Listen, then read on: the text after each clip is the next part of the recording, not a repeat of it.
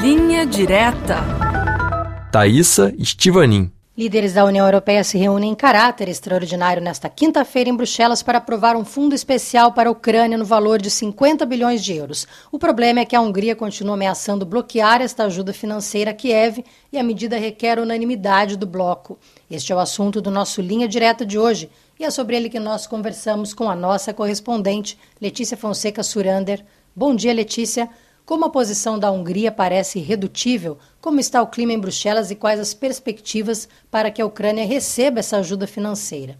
Bom dia. Pois é, a feroz oposição do primeiro-ministro húngaro Viktor Orbán em relação a Kiev parece não dar trégua. Além de ter tentado impedir as negociações para adesão da Ucrânia ao bloco europeu, Orbán continua ameaçando bloquear qualquer assistência financeira e militar ao país. A ausência de um compromisso com a Hungria sobre o pacote de ajuda financeira de 50 bilhões de euros que seria enviado à Ucrânia em quatro anos tem gerado um clima de frustração em Bruxelas. Nas últimas semanas, Viktor Orbán, que é o aliado mais importante de Putin dentro do bloco europeu, tem enfrentado pressões crescentes de frentes diferentes. Mesmo assim, o veto húngaro não está descartado e a Hungria pode voltar a bloquear a medida, como fez na última cúpula europeia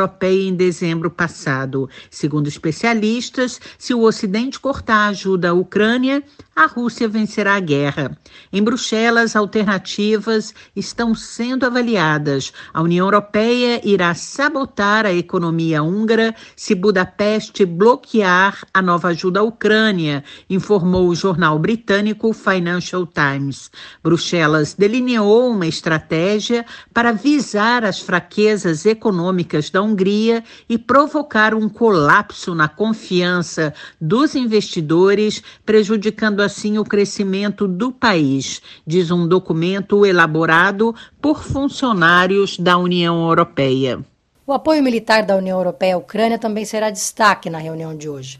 Olha, como a futura ajuda militar dos Estados Unidos à Ucrânia ainda é incerta por causa da oposição dos republicanos no Congresso americano, o apoio da União Europeia se torna crucial. Embora Bruxelas deva se comprometer com apoio militar contínuo a Kiev, permanecem obstáculos sobre como será feito o financiamento. Nesta quinta-feira, os dirigentes europeus devem reiterar a necessidade urgente de acelerar a entrega de munições e mísseis. O presidente ucraniano Volodymyr Zelensky, que vai participar da reunião por videoconferência, também vai reforçar o pedido por mais armamentos. Esta semana, cinco líderes europeus ressaltaram que a Europa precisa de um esforço coletivo para armar a Ucrânia a longo prazo e exigiram que a União Europeia seja mais realista nesta questão.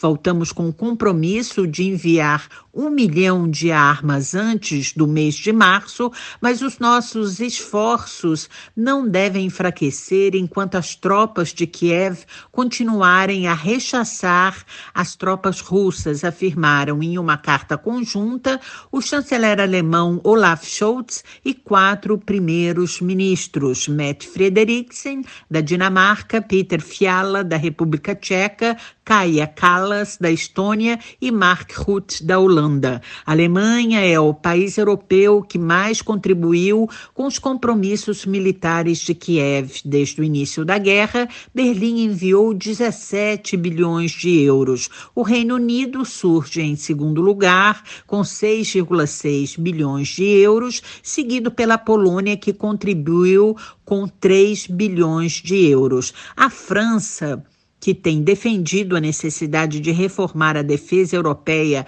para que a União Europeia possa apoiar a Ucrânia mesmo sem os Estados Unidos, enviou até agora 500 milhões de euros em ajuda militar. Uma outra questão, Letícia, bem distante da guerra na Ucrânia, é o futuro acordo de livre comércio União Europeia-Mercosul. Este assunto será discutido pelos líderes na cúpula. Quais são os últimos desdobramentos? O acordo de livre comércio União Europeia-Mercosul não consta na agenda dessa cúpula extraordinária prevista para discutir a revisão do orçamento do bloco europeu até 2027. Porém, nos últimos dias, no contexto dos protestos agrícolas na França, o assunto voltou à tona e pode ser abordado informalmente na reunião. Os agricultores temem o que chamam de concorrência desleal pois o acordo prevê a redução ou eliminação dos direitos aduaneiros e, com isso, muitos produtos sul-americanos chegariam no mercado europeu. Os agricultores europeus, principalmente os franceses, estão sujeitos a normas mais rigorosas do que os produtores e criadores sul-americanos, especialmente em termos de proteção ambiental. Paris tentou convencer Bruxelas a suspender as negociações com Mercosul. A Comissão Europeia, no entanto, contrariou as recentes declarações do presidente francês Emmanuel Macron e afirmou que busca consenso na questão agrícola para concluir as negociações. Embora as críticas de Macron justifiquem o impacto negativo que um futuro acordo com o Mercosul teria nos agricultores franceses, Alemanha, Espanha e a própria presidente do Executivo Europeu, Ursula von der Leyen, tem se manifestado a favor da conclusão das negociações com o bloco sul-americano. Obrigada, Letícia Surander, a nossa correspondente em Bruxelas, que participou do Linha Direta de hoje.